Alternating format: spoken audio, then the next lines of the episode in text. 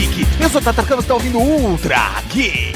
E aqui do meu lado, aquele cara que parece um panda, mas não luta Kung Fu, professor Mauri. É Kung Fu agora o tema, não é? Não, não, não. É estação de artes marciais. Errou! Errou!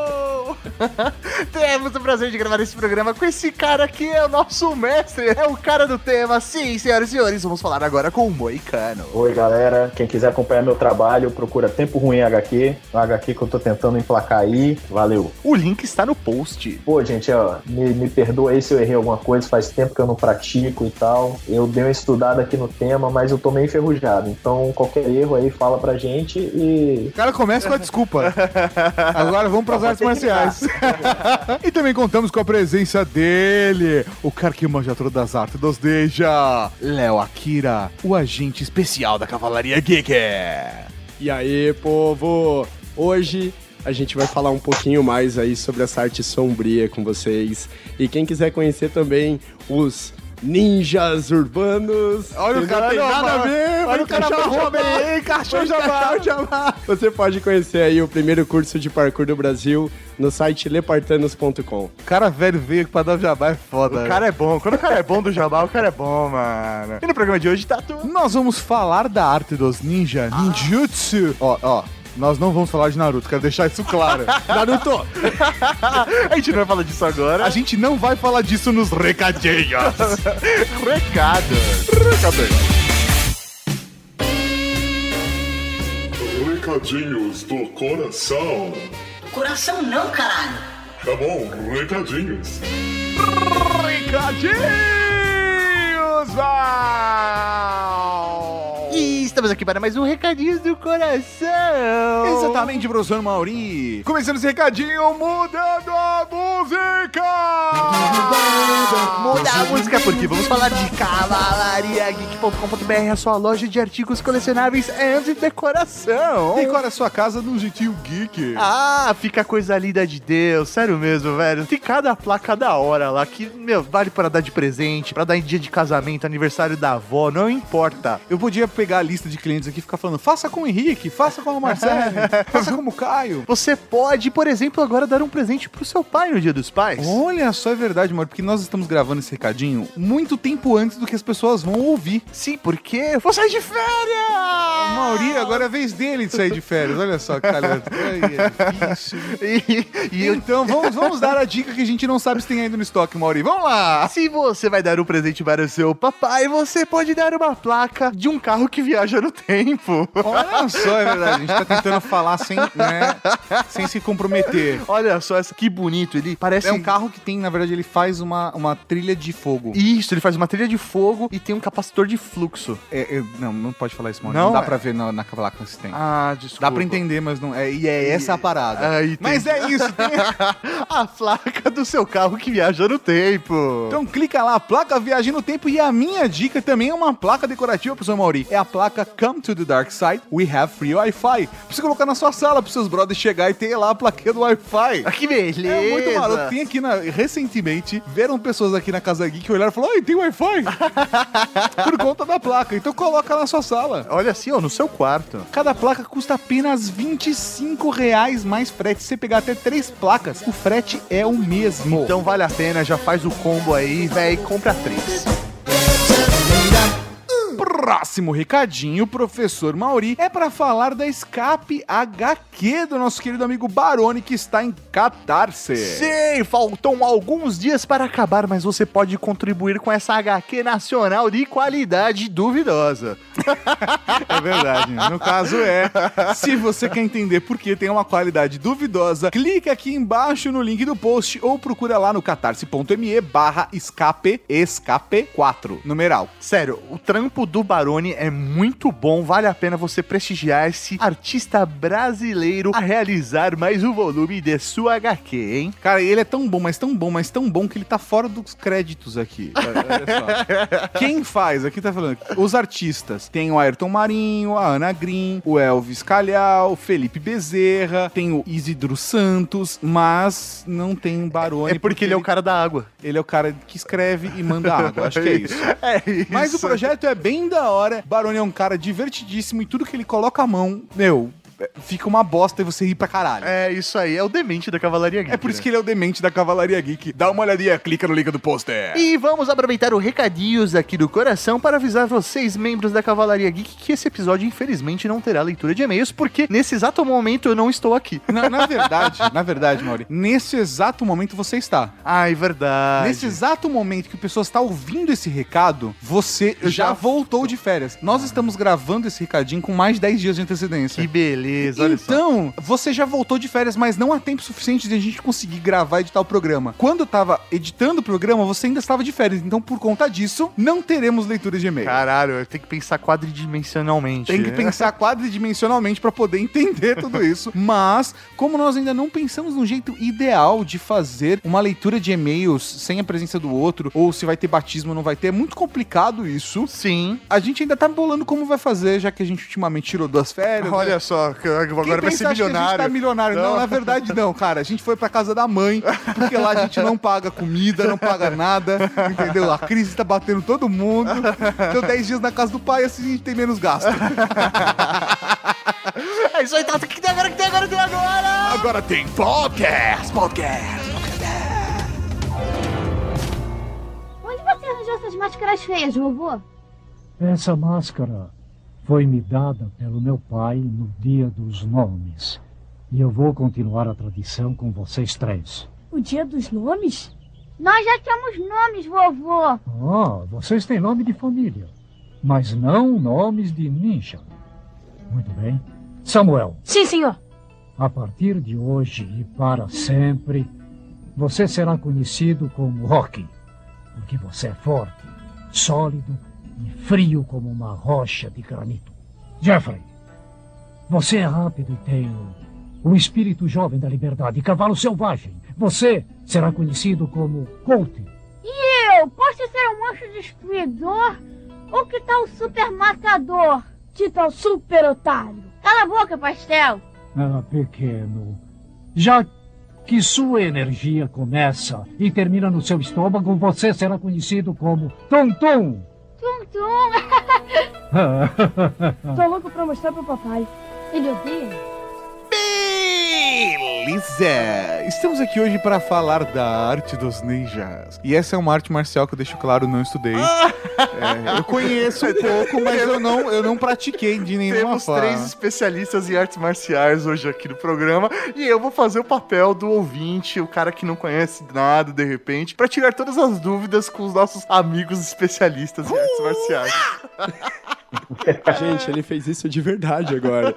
Vocês vão achar que incluíram esse barulhinho ninja no áudio, mas eu vi ele fazendo. É, e claro. ficou bom. Ele é um ninja. São, pra- são anos e anos de prática, cara. É foda. Eu, assistindo o Bruce Lee fazendo os sons dele, saca? é que o, o Bruce Lee dá umas sopradas, que era do caralho. Sabe? Meu Deus, como ele fez isso? É verdade, é verdade. Anos e anos de prática em fingir que sabe alguma coisa. Né? Exatamente. Isso Opa, peraí. Não, não, não quero dizer que não. É o ninja do Miguel. Mas, mas tem uma coisa, ele fazia barulho, mas um ninja nunca faz barulho. Por isso que eu fiz outras artes marciais, né, cara? Não tem como italiano ser ninja. É uma parada que não, não tem paralela. Ó, Belo. Porra, Belo, morre, Belo, morre! Então, vamos começar. A gente tá zoando, cara, mas é um bagulho extremamente sério. Isso faz parte de uma cultura, faz parte de uma história. Então, eu acho que é legal a gente trazer esse lado um pouco mais oriental aqui pro nosso Ultra Geek. É A questão também tem da influência da cultura americana dos anos 80 na nossa percepção sobre o que é ser um ninja. Não faltava a presença de ninjas nos filmes que acho que dos anos 80 até começo dos anos 2000. Tinha muita, mas muito, muito lixo que usava o nome de ninja ou o conceito de ninja, mas de ninja mesmo não tinha porra nenhuma. Então, por que não contamos a história? Acho que começar pelo início seria o ideal. Então, o que, que é o início do ninjutsu? O início do ninjutsu, que muita gente considera, era na época dos samurais mesmo. Alguns lugares isolados, o povo não tinha como se defender. E o que, que eles usavam para se defender? As armas que eles tinham, que eram ferramentas de- de- de- do campo. Usavam foices, enxadas e armas menores. Isso acabou gerando várias, várias técnicas e várias coisas. Com o tempo, vieram a formar várias escolas de artes marciais. Um ponto muito importante na história do ninjutsu, que marca a história do ninjutsu, é uma pessoa, Toshigitsu Takamatsu, que foi o primeiro soke de ninjutsu em si. O que a gente chama de ninjutsu é um, um agregado de nove escolas de artes marciais chamado Bujinkan Budo Taijutsu. O que quer dizer Bujinkan Budo Taijutsu? Bujinkan significa casa do deus guerreiro. Budo é o caminho que se usa muito na, na cultura oriental e Taijutsu é a técnica corporal. Além da técnica corporal, o Bujinkan é uma arte marcial abrange muito mais do que isso. Mas quem fundou essa Bujinkan foi o Takamatsu Sensei, nascido em 888, 1888, de uma família abastada. O pai dele era detentor de algumas escolas de artes marciais, um tio dele era detentor de outras, e ele conseguiu, durante a vida dele, os pergaminhos secretos das artes marciais e ele acabou se tornando Soke. Soke é o herdeiro dessas artes marciais e unificou todas elas no, na Bujinkan. E essa é a escola de ninjutsu que nós temos hoje. É uma arte marcial com nove escolas de artes marciais. Dentro das, das nove escolas de artes marciais que, que compreendem o Bujinkan, tem algumas escolas de, de ninjutsu, escolas de samurai e outras escolas que, que abrangem vários assuntos. Ele unificou e depois acabou criando várias linhas de, de trabalho, é isso? Não, na verdade ele, ele conseguiu a descendência, entre aspas, dessas nove escolas e essas nove escolas formam o Bujinkan. Hum, Hoje, quando você estuda ninjutsu, na verdade, você tá é, seguindo essa escola Bujinkan, mas o, o, o, ninjutsu que era praticado há 800 anos atrás é, é, é uma das raízes desse Bujinkan, é isso? Isso, exatamente. Essas, essas nove escolas de artes marciais estavam espalhadas. Estavam espalhadas pelo Japão, pela China. Vamos citar as, as nove tradições. O nome delas são Togakuri Ryu, Gyokoryu, Kukishinden Ryu, Shinden Fudo Ryu, Koto Ryu, Ginkan Ryu, Takagi Yoshin Ryu, Gyokushin Ryu e Kumogakuri Ryu. E da Hadouken Ryu. Na verdade, são 10 é, tradições. Não, essa, essa é a tradição do, dos gamers. Exatamente. Quando você segue o ninjutsu gamer, você, a primeira escola que você aprende é essa. É da Hadouken É da Hadouken Moicano, é, eu, tenho, eu tenho uma pergunta pra te fazer, porque assim, como você tem um conhecimento ah. mais amplo, eu tive um conhecimento superficial do ninjutsu e tal. Por eu praticar o parkour, existe também um pouco de influência do ninjutsu na prática francesa. Os samurais antigos, quando eles quebravam o código de ética deles, que era o código Bushido, eles se uhum. transformavam uhum. em Ronins. E uma boa parte desses Ronins se transformavam também em ninjas, porque o ninja, na verdade, ele era um mercenário, correto? Não necessariamente. Isso, inclusive, é bem relevante na história do ninjutsu, porque hoje em dia se evita usar esse termo ninja no Japão porque esse termo ninja é muito depreciativo. E não é só de ninjutsu que tem a Bujinkan, que a Bujinkan vive. Porque tem essa parte também que aconteceu, que existiam esses mercenários,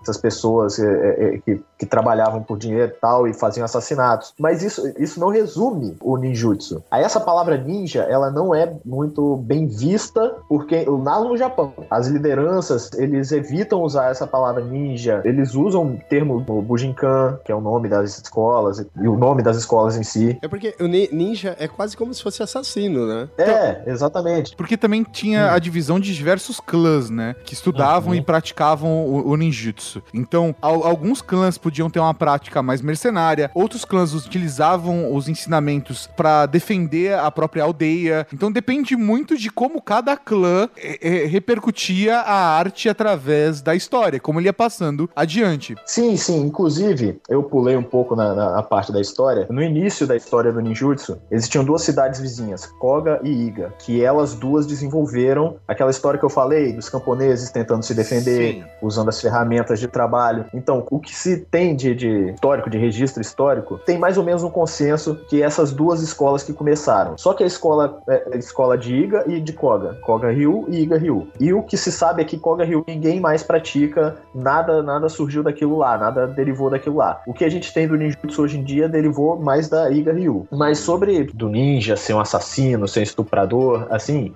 é histórico, aconteceu na história e tal, mas depois do Takamatsu, isso não acontece mais. É, tem- é uma, uma escola de arte marcial, tem um, um caminho envolvido, entendeu? O Budô, que até tem o Bushido do samurai, tem o Budô do- da Bujinkan, que é Bujinkan Budô Taijutsu. Tem um caminho que você tem que seguir, entendeu? Entendi. Deixa de ser, de repente, um, sei lá, uma arte clandestina ou simplesmente amadora pra você se depe- defender, coisas do tipo, e passa a se criar toda uma ordem, uma hierarquia, um caminho a ser seguido. Exatamente. Eu percebo hoje em dia que o ninjutsu, ele foi se desmistificando com o tempo. Então, antiga, antigamente, ele tinha um objetivo em especial, certo? E aí uma coisa Hum. que me encana até hoje, por mais que a gente pesquisa, conversa, eu não tenho muita ideia, é como uma pessoa antigamente se transformava em um ninja. Tipo, ele nascia, ia pra uma aldeia e se transforma, transformava, ele era um órfão. Você sabe informar isso pra gente? Tinha que achar algum mestre que soubesse muito e você treinava muito, se dedicava muito, que tinha várias, que tinham várias histórias, né? Que a gente ouve várias histórias do que, que é antigamente ser um ninja, que tem essa, essa coisa oriental, dessa de- que é tudo quase uma lenda, tudo tudo deriva uma lenda. E tem uma história que é muito muito boa que eles contam, que tinha um samurai guardando um portão e o samurai viu uma pedra e desconfiou daquela pedra. Ele olhou durante três dias para aquela pedra. Aí o momento falou, ah, isso é uma pedra. No momento que ele se descuidou, a pedra matou ele. É muito boa, cara. É isso, isso. Isso. é que a gente ouvia. Isso é Porque- dedicação, isso é dedicação. O meu sensei, o meu sensei ele falava que os ninjas antigamente eles comiam é, a comida deles era controlada para que o suor deles não tivesse cheiro, que o corpo dele não produzisse um cheiro que pudesse é, trair ele. percebido, né? Exatamente, para ele, ser- ele não ser percebido. Tem toda a técnica, até hoje tem técnica para você não fazer barulho ao andar, ao sacar uma arma, você conseguir fazer um rolamento sem fazer barulho e sem sair do lugar, que seja um, um rolamento só para absorver o impacto da sua queda. Tem, tem várias coisinhas que uma vida inteira vo- você leva para aprender. Eu acho até legal eh, essas perguntas que você fez, Akira, por conta do- da história do Jinichi Kawakami. Hoje ele é um senhor de 60 e poucos anos, 70 anos, e ele é o último líder do clã Ban, que é, que é um dos clãs que segue, que segue as tradições ninjas no Japão. E ele falou que ele não vai passar mais a arte adiante, ele não vai manter o clã existindo, e que ele, quando ele começou, foi a própria família dele que colocaram junto com um grupo de amigos, e ele começou a ser treinado, ele nem sabia pra que ele ia ser treinado. Ele até é, pensou que ele tava sendo treinado pra ser um assassino, pra ser um ladrão, e depois é que ele percebeu que ele descobriu, sei lá, depois de seis anos de treinamento, ele começou a ser treinado com seis anos, mais ou menos. Lá pros 12, 13 anos, é que ele descobriu que ele tava sendo treinado pra ser o mais novo líder do clã Ban. Cara, é isso, isso é uma coisa incrível. Só que, ao mesmo tempo que é incrível, é triste, porque essa tradição ela vai morrer. Ela vai morrer agora, ela vai se perder. Sim. É, ela, ela se mantém de outra forma, mas ela se perde como a, a sua origem, né? É, porque provavelmente ele deve ensinar outras pessoas, mas ele não vai passar a liderança, né? Não vai Ele dar não. continuidade ao clã, é isso? Exatamente. É, mas aí vai vir um cara muito esperto, querendo muita grana, e vai falar: Ó, eu já treinei com ele, eu vou manter aqui do meu jeito. Ah, mas gente esperta nessa história do ninjutsu tem demais. Tem gente que até hoje diz que estuda a arte marcial de Koga Ryu, que era daquelas, daquelas duas cidades que eu falei, que uma morreu. Sim. Então, Koga Ryu, tem gente que ainda diz que estuda hoje Koga Ryu, sendo que essa arte marcial não existe. Não existe nada que derivou Aprendeu como? Com Allan Kardec? É, Ah, eu não duvido de nada nesse mundo de meu Deus, mas. mas ó, até abri uma matéria aqui do, do Kawakami pra ter certeza, e ele falou que ele não vai passar ensinamentos a ninguém. Caralho, mano. Não, e, e por quê? Qual que, por que que ele tá fazendo isso? De acordo com o que ele falou na entrevista, a parada era de que a arte marcial, como ele aprendeu, não tinha mais função na sociedade. Então ele achava que não tinha mais a necessidade de passar isso adiante, e por conta disso ele ia abafá-la. Gente, matar pessoas. Não, a gente não pode negar isso, cara. Ele tá, ele tá falando isso, ele tá falando, não, é o seguinte, ó, eu sou um ninja, velhão, tal, e ninguém mais vai sair matando ninguém. A gente tem um exército pra isso agora. Entendeu? Eu roubar informação. Eu tô aqui pra causar o caos, porque eu sei que os ninjas são fodas. e é, hoje eu acho muito da hora, porque a gente tem uma concepção bacana dos filmes. Eu assisti American Ninja. e aquele filme é foda, tá ligado? Ah, pra mim são três ninjas. Três ninjas, era o melhor, cara. Tá ligado? Claude, o que é um ninja? Um ninja é aquele que usa tudo que está em sua volta para enganar o inimigo. Ele é rápido e amigo do meio ambiente. Um ninja é honesto e bom. Sua mente, corpo e espírito são um só. Ele tem autocontrole, e disciplina. O ninja ama a natureza, ah, porque ele é parte da natureza. Ah, o ninja nunca luta quando ele não pode vencer. A mente, o corpo, o espírito e o coração de um ninja são um só. E jamais usa o seu poder em alguém mais fraco que ele próprio. Ah, quase todo mundo é mais fraco que eu, vovô. E mais lento. Não seja tão autoconfiante. É, não seja tão autoconfiante. Moicano, você falou no primeiro bloco sobre as nove tradições do ninjitsu, né? Do ninja. Você pode detalhar um pouco mais sobre isso? Ah, sim, eu vou passar rapidinho sobre qual é, é a ideia geral de cada escola, para ter uma ideia. Togakuri Ryu. Togakuri Ryu é, uma da, é a segunda mais velha do, do ninjutsu. É conhecida pelos socos direcionados na- na- nos olhos, nas orelhas e no diafragma. Pontos de pressão que a gente fala, pontos de, de, de dor. Que é, no ter- nos três ninjas ele aprende a, a machucar e a escolher os pontos certos, né, cara? Exatamente. O pior é que é verdade. É verdade, no filme do Três Ninjas tinha isso, que acendia a luzinha no olho do bonequinho que o vô tinha É, feito, verdade. que era o Sr. Miyagi a- Isso. alternativo. Nós temos uma ótima referência Exato. sobre ninjas. Três Ninjas talvez Inclusive- seja o filme mais próximo da realidade dos ninjas que a gente tenha visto. Inclusive tem vários pontos de pressão do- pelo corpo que tem vários efeitos. Uma vez a gente treinou com o Shihan é, francês. É, Shihan é, é uma classificação das mais altas que tem no ninjutsu. E ele estava ensinando essas coisas de pontos de pressão. Ele mostrou que se você batesse de uma forma, parecia que estava escorrendo líquido quente no seu tórax. É uma coisa assustadora, cara, que você consegue fazer com a pessoa. Aquilo se chama hemorragia interna. Não, assim, você sabe aquela quando, quando a dor a, a dor espalha no corpo, você sente como se tivesse descendo um líquido quente, essa, essa, esse, esse sentimento da dor espalhando. Foi, foi engraçado, meio trágico assim. Ele pegou um cara pra mostrar uma coisa e ele começou a falar: "Não, porque você tem que acertar aqui". Aí acertar aquele nervo entre o bíceps e o tríceps dentro do braço, Uhum. sabe? Que dá um choquinho. Aí ele Uhum. começou a falar, ele falava, cada palavra que ele falava, ele dava um- mais um, um golpe ali, e o cara foi, foi só subindo assim. No final do dia, ele não conseguia abrir a mão mais. Caramba. Caralho. Ficou oito horas tomando porrada. Então, por quê? Não, mas Quando você bate foi, aqui, tipo, Foi uns cinco, cinco ou seis golpes direto. No final do dia, o cara não abria mais a mão. Caralho, Mas voltando às escolas. Tem Gyoku Ryu, arte corporal dessa escola se baseia em acertar os pontos fracos ou macios da- do corpo. Essa é especialista em pontos de pressão. Tem pontos na coxa, tem pontos no, no braço, tem vários lugares do corpo que essa é especialista nisso. Eu não É, conheço ninguém com saco duro, né, cara? Então eu imagino que É, seja é. um ponto de pressão Inclusive- horrível. Mas é, é uma coisa muito próxima, porque de fato a gente sabe que existe por conta do Doin, por exemplo, que é uma técnica, é uma terapia, na verdade, que utiliza pontos de pressão também. Inclusive, tem uma técnica que se chama Kinkudaki, que é destruindo a joia, que é exatamente isso. A joia da A joia, a joia da A família. joia. A joia. Tem algumas analogias que são sensacionais. Tem, por exemplo, Oyogoroshi e Kogoroshi, que um é matando o pai e o outro é matando o filho. Que um você pega o dedinho da pessoa e torce de um jeito que é impossível você fazer qualquer outra coisa, e o outro você pega o polegar e aperta de uma forma que você joga a pessoa no chão sem fazer mais nada, só apertando com o polegar dela. Que louco. Caralho, mano. É muito louco. Que louco. Com cinco golpes você faz o coração da pessoa parar, né?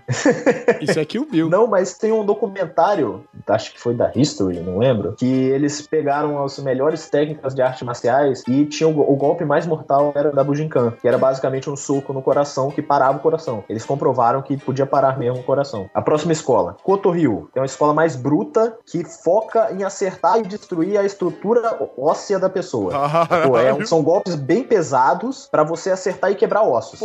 Próxima escola, Takagi Yoshin Ryu. Bem parecido com o judô, que se especializa em técnicas de arremesso. Entendi, usa alavanca e arremesso. Só que, diferente do judô ou do aikido, você dificulta pra pessoa fazer uma queda segura. Aí tem Kukshinden Ryu, que essa é uma escola de samurai. No treino, se a gente tivesse armadura, a gente poderia usar, mas como não tinha, a gente usava um, um- um companheiro. Ficavam duas pessoas treinando no lugar de uma. Aí a segunda pessoa subia nas costas e prendia os braços, o, o cotovelo na altura do pescoço e deixava os braços pra cima pra fingir que era o capacete do samurai, Pra você poder ter essa dificuldade de mobilidade. Como é que é? Peraí, peraí, peraí, peraí. É uma pessoa em cima da outra? Tá ligado o cavalinho, quando você faz Sim. cavalinho, coloca a pessoa nas costas. Sim. Então, o cara fazia o cavalinho. Só que em vez de segurar com, com os braços, ele colocava o braço no trapézio da pessoa Sim. e deixava o antebraço pra cima. Pra tipo- você ficar com o movimento dificultado, pra você não conseguir levantar a espada. Ah, Ah. entendi. Por conta é como se fosse Você simular tinha a que- dificuldade de movimentação da armadura com o peso de uma pessoa em Exatamente. cima de você. Isso aí. Que é Legal. uma escola de guerra. Essa é uma escola de guerra. Que tinha armas largas, como a lança, a alabarda e essas coisas. Tem a Shinden Fudo Ryu, que é uma técnica corporal que é um pouco mais complicada para aplicar. Ela usa arremessos, tem, tem soco, tem chaves e chutes, entendeu? É É uma, imobilizações? é uma. Isso, imobilizações. Ela é conhecida por usar a natureza como aliada. E as técnicas geralmente parecem mais casuais. É como se você estivesse caminhando e de repente você aplica um golpe sem que a pessoa perceba. Entendi. Estou aqui vivendo naturalmente e de repente, ha, já era, você tá no chão. Protocolo louco. Exatamente. Cinzento. E de novo, eu só quero citar, deixar claro, porque é, essa parada de usar a natureza a seu favor também estava nos três ninjas. Verdade. Por enquanto é a obra mais completa que eu já vi dos Aí tá, recomendando, hein? Tamo recomendando aí. Tem a Gikan Ryo Kopojutsu, que é uma escola de artes marciais que é conhecida pelas posições mais baixas e os golpes retos. Você sempre vai dar golpes retos e diretos, parecido com aquela arte marcial do Bruce Lee. Jet Kunida. Isso, É exatamente. Jet Kundo. Jet. Que você- a pronúncia é diferente. Ah, eu tô, eu tô no Brasil, né? E ela se especializa também em quebrar ossos. Krav Maga. Vamos pegando referências.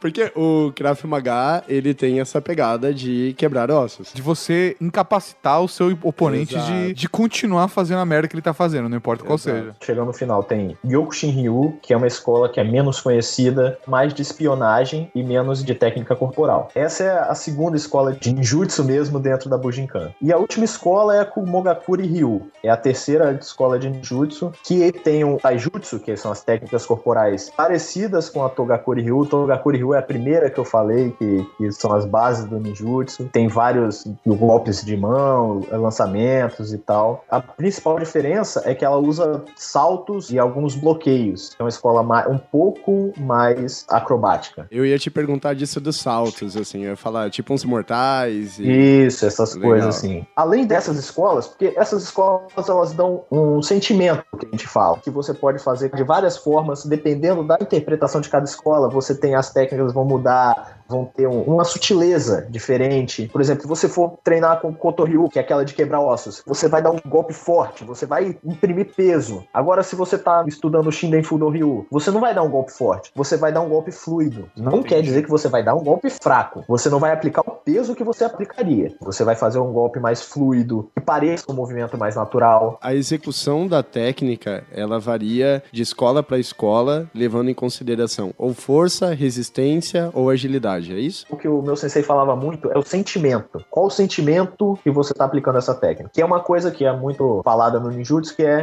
o seguinte, você aprende a forma exaustivamente para no final você aplicar a não forma. Você aprende a técnica até você incorporar aquela técnica tal ponto que você consiga fazer do seu jeito, mas sem errar a técnica. Você tem que conhecer a técnica pra poder transpassá-la, né? Pra você co- conseguir, assim como em qualquer coisa, tem que saber a base de um instrumento musical antes de você começar a criar um, um jazz Exatamente, da exatamente. cabeça, entendeu? Você, não- você tem que ter a base sempre, não tem como. Essa analogia que eu ia fazer. Para você poder tocar um, um free jazz, você poder improvisar no jazz, você tem que saber muito seu instrumento. Para você poder inventar numa técnica, você tem que saber bem a técnica antes, depois você aplicar o seu sentimento nela, para você aplicar ela num jeito natural. Moicano, me fala uma coisa. Pode ser impressão minha ou, sei lá, até uma visão um pouco infantil da parada, porque as minhas referências são, meu, de filme de Hollywood, né? Três Não, ninjas. Ah, três Três ninjas. ninjas, desculpa. Não Você existe três- visão. Você Três Ninjas? Assisti, mas não é um filme que eu tenho apego, não. Eu sou Porra. mais ninja Jiraiya. Mas a sensação que eu tenho é que os ninjas, eles têm uma característica relativamente geek, que é uma galera que, meu, trabalha bastante com tecnologia, pólvora,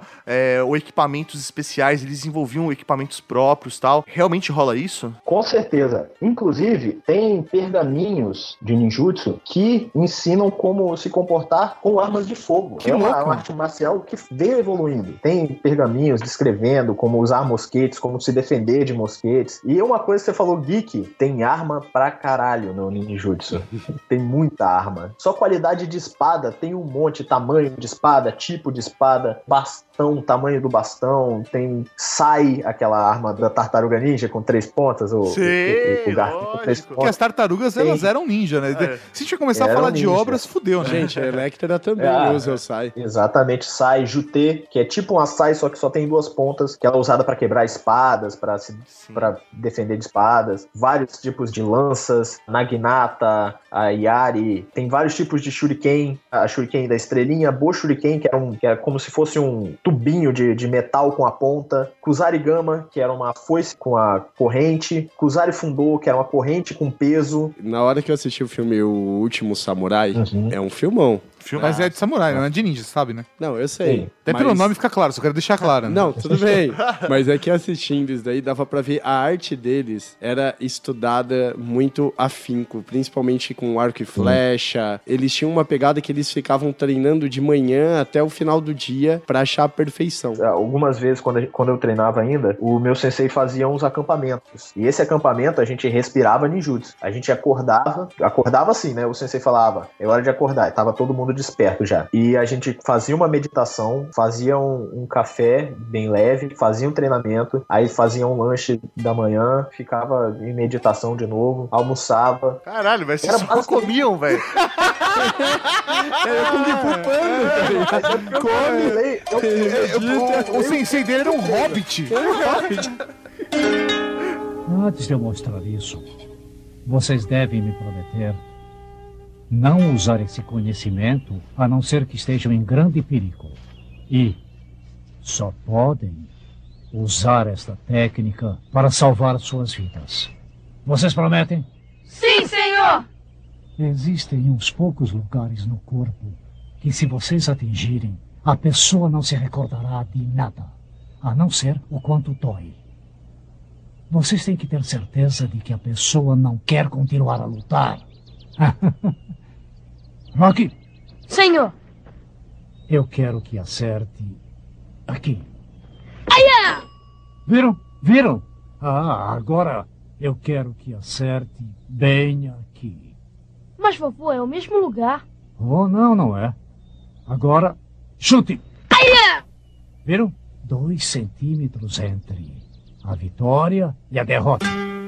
As histórias contam que os órfãos de guerra das batalhas, as crianças que não tinham mais pra onde ir, naquela época é, não existiam orfanatos. Ah, vem cá, a gente vai te criar. Esses clãs pegavam essas crianças órfãos e levavam elas pra onde eles faziam o treinamento deles ali, pra Vila Shinobi. E ali eles recebiam um treinamento desde pequeno, tá? Meio como o acampamento que o Moicano fez. Só que eles comiam menos. Ah, só que eles comiam, só que eles comiam ração, né? Exato. A, a primeira coisa era quebrar o psicológico dessa criança pra ela saber que ela não tinha mais ninguém a não ser o líder, a Mas não isso, ser o chefe. mas isso que você tá falando é de uma maneira negativa, tipo, ah, não, ninguém te ama, ninguém te quer, ou não, não. É Não, uma você quebra não tem- natural e pra que ele, isso fortaleça ele. É uma quebra natural pra mostrar. A partir de agora você não tem mais família, você só tem essa família e você vai ter um objetivo e você só volta pra cá quando esse objetivo tiver concluído. Então, ela treinava sabendo que ela não tinha volta. O ninja ia pra missão dele e ele sabia que se não cumprisse a missão, ele não voltava. E ele treinava sabendo que ele não queria deixar uma missão sem estar concluída. Por isso que um ninja poderia se disfarçar com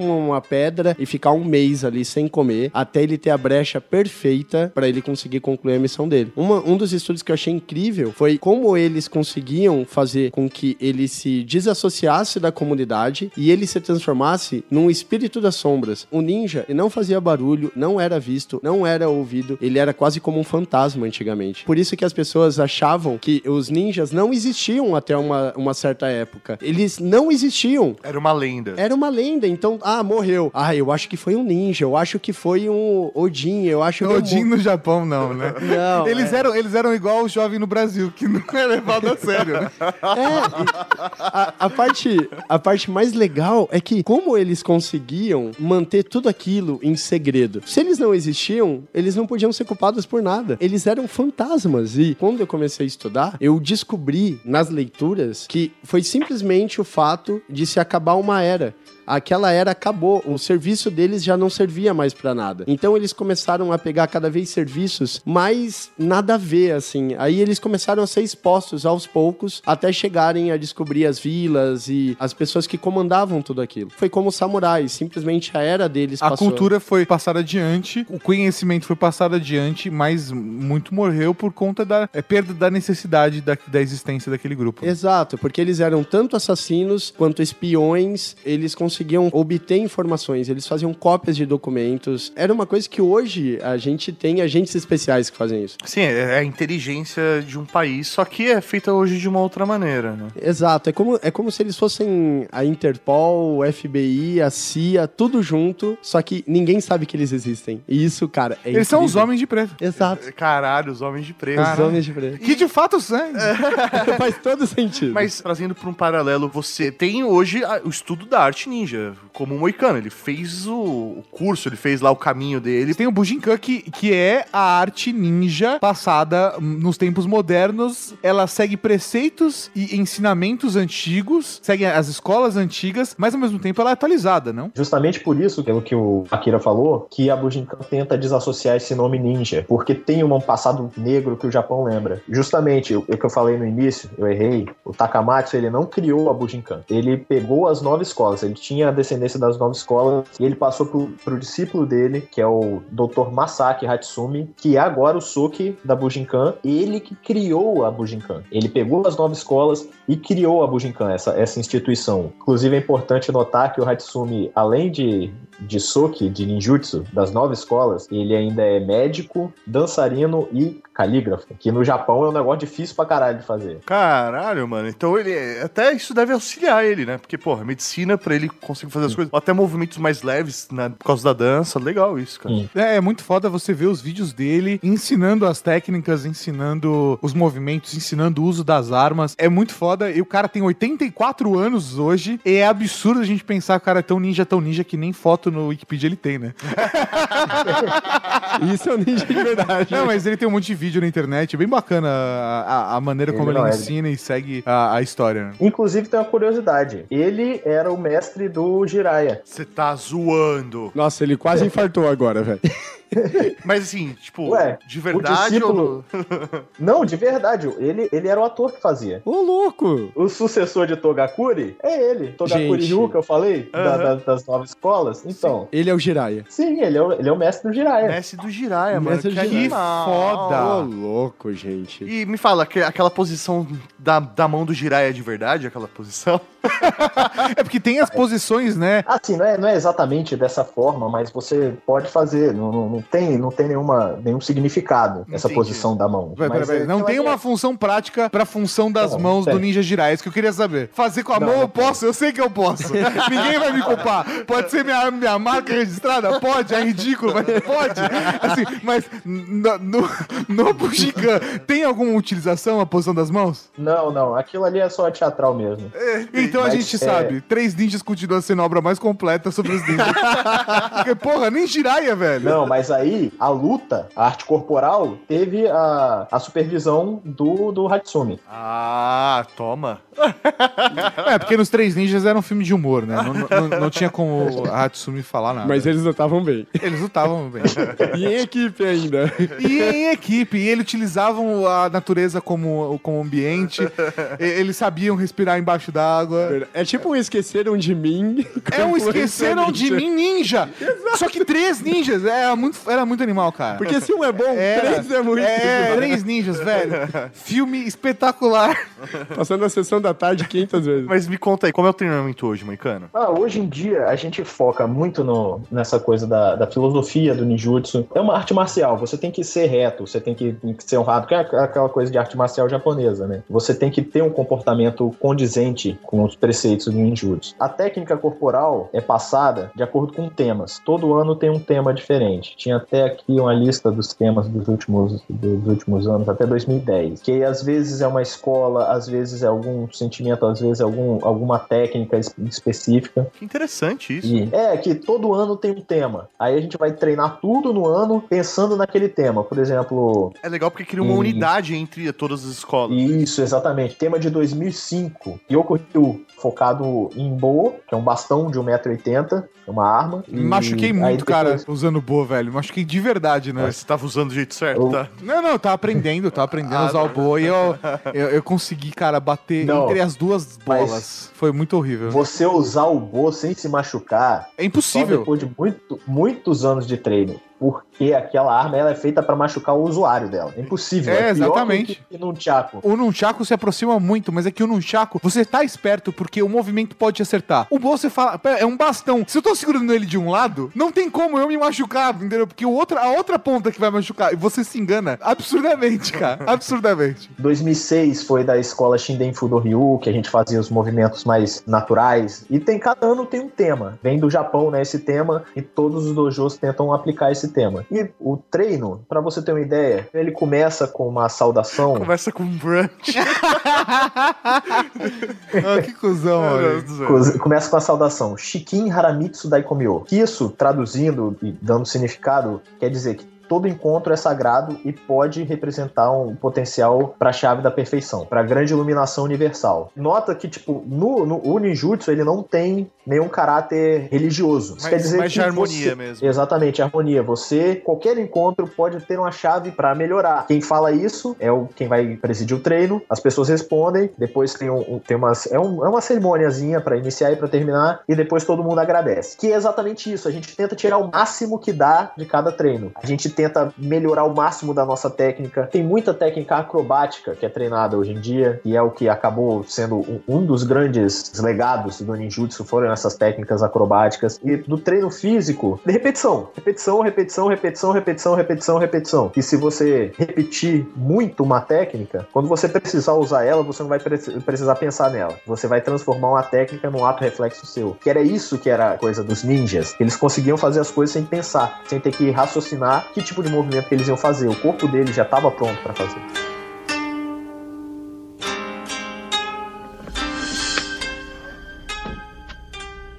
Gente, eu tenho uma boa e uma má notícia.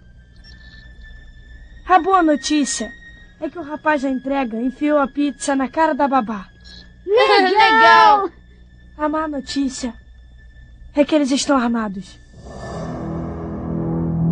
Tudo bem, tudo bem, pessoal, sem pânico. Nós vamos chamar a polícia. Não tem telefone aqui! Hum, Deixa eu ver. A Emily! Vamos pedir pra Emily chamar a polícia. Espere! Rock! Essa pode ser a nossa chance. Se nós conseguirmos pegar esses ladrões sozinhos. Aí o papai vai perceber que treinamento ninja vale a pena. É! Será que devemos? Vamos acabar com eles de uma vez!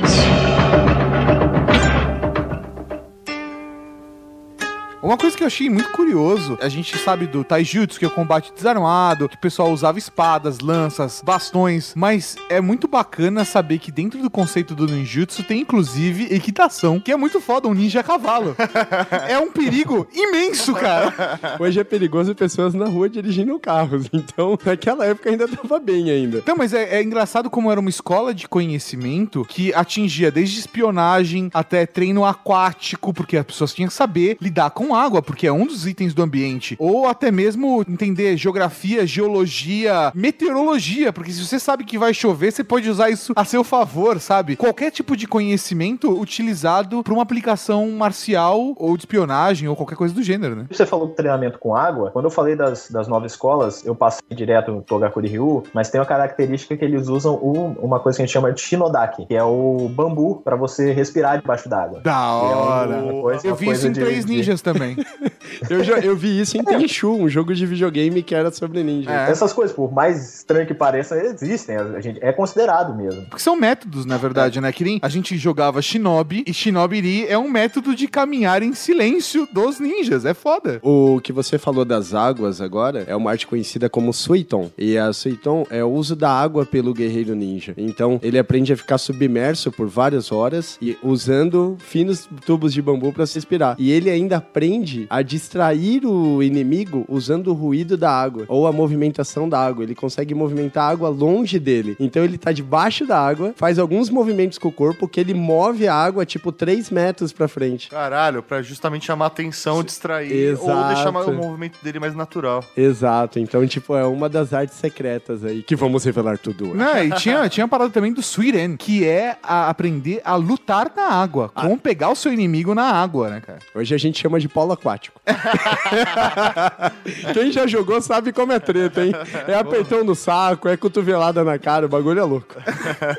Nessas técnicas aí de armas, também tinha muito uso de veneno? Tem várias citações ao uso de veneno e tem várias coisas como que a gente chama de, de simulação, né? Que isso era muito aplicado com, com as mulheres. Antigamente, né? Porque antigamente fazia sentido ter isso. Que tinha técnicas com adagas que eram mais voltadas às mulheres, que era uma arma menor, mais fácil de esconder. Várias técnicas com leque que eram muito, muito ensinadas para, para as mulheres ninjas. E o uso de veneno, que a- associado com o uso de adagas, de facas menores, era ensinado para as mulheres. Que, Peraí, que você tá dando uma informação escondida. completamente nova pra mim. Ninjas mulheres? Você não sabia que tinha ninja mulher, Não mano? tinha a menor ideia, nunca É, vi. ninja não eram só homens. É que a gente tem a referência tão forte dos anos 80, né? Cultura americana. O ninja americano. Mas tem ninjas homens e mulheres. É, porque, sei lá, pra mim, eu relaciono muito a, a- justamente as artes marciais. Sei lá, ou samurais. Meu, você não tem sam ver samurai mulher. Não sei se existe também, mas eh, pra mim é novo existir ninja mulher. Mas até mesmo na, na parte de como lidar, né? O Henso Jutsu tem a parada, tipo, de como a mulher não só enganava as pessoas através de uma posição social ali que ela se vestia e se iludia. Meio Game of Thrones da área aí, porque Exato. assistia a sexta temporada. Exatamente. Mas sem trocar o rosto, né? Mas também utilizando a sedução como um dos artifícios ninjas pra conseguir algo que, que eles queriam. E essa, essa arte da sedução, ela era utilizada com a infiltração dessas ninjas nos prostíbulos. Elas se disfarçavam de geishas pra pegarem o, o alvo delas ali. E aí elas utilizavam essa parte de envenenamento, principalmente nos lábios, que é o que a gente vê em alguns filmes. Como elas- Batman, eternamente. Ah, é verdade.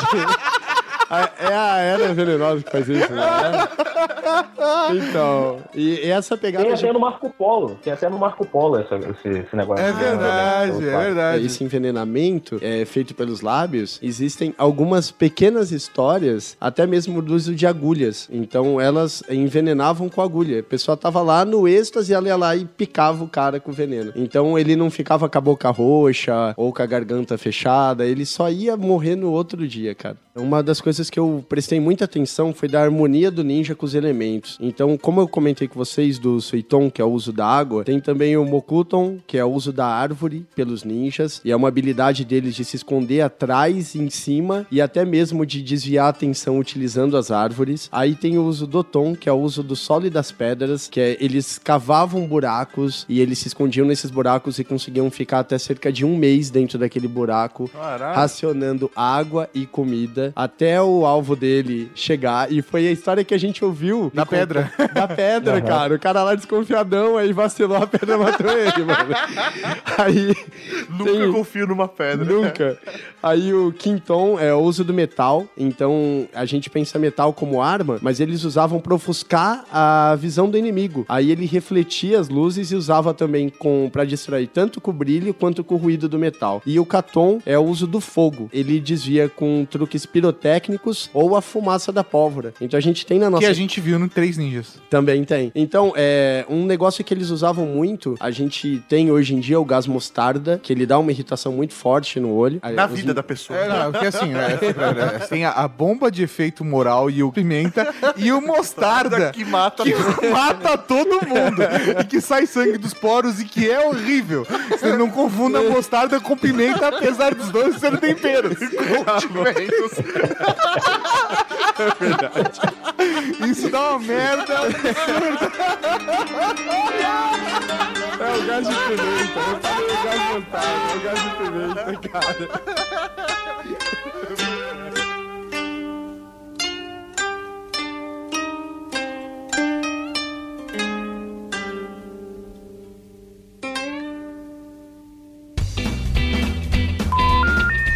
Seca ou a gente termina rindo assim, que fica bem le- legal pra quem tá ouvindo. Aham. Tá bom? Va- va- vamos entrar no próximo? Tranquilo, tranquilo. O Akira já tá tomando conta. Não, cara, não, não, Ele tá empolgado com a gravação. Não, porque ele adiantou a pauta. Ele Você acabou de ouvir o Ultra Kick.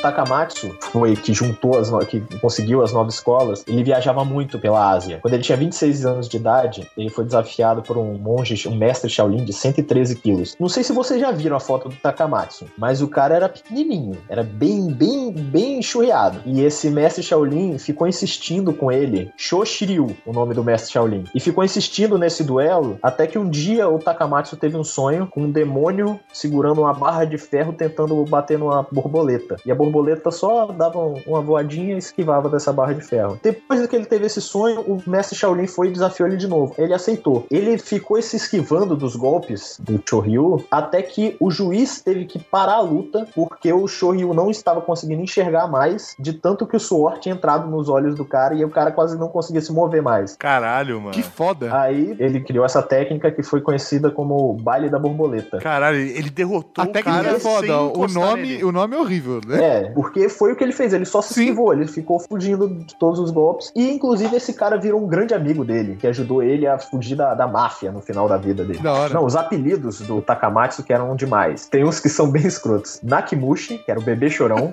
Neko no Yamamoto, o gatinho de Yamamoto. Aí vem os fodas. Kikaku, chifres do demônio. Moko no Tora, tigre da Mongólia. E agora ele é conhecido como Bujin, o guerreiro divino, por causa da Bujinkan. Que da hora. Sensacional.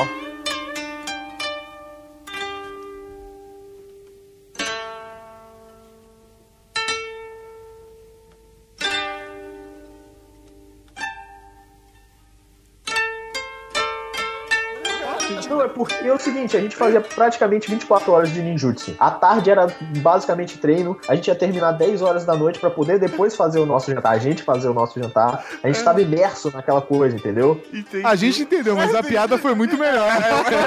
É um, é um spa, né? é um spa ninja. É, desculpa, Moicano, eu não quis desmerecer. É que falou, a gente acordou e a gente comeu. E aí a gente meditou e comeu. E Aí a gente comeu. meditou e comeu, comeu de novo. E almoçou. E aí a gente almoçou. Aí você falou umas quatro refeições antes do almoço. Eu não sei se você percebeu isso. Não, mas cara, você, você se acorda 5 horas da manhã,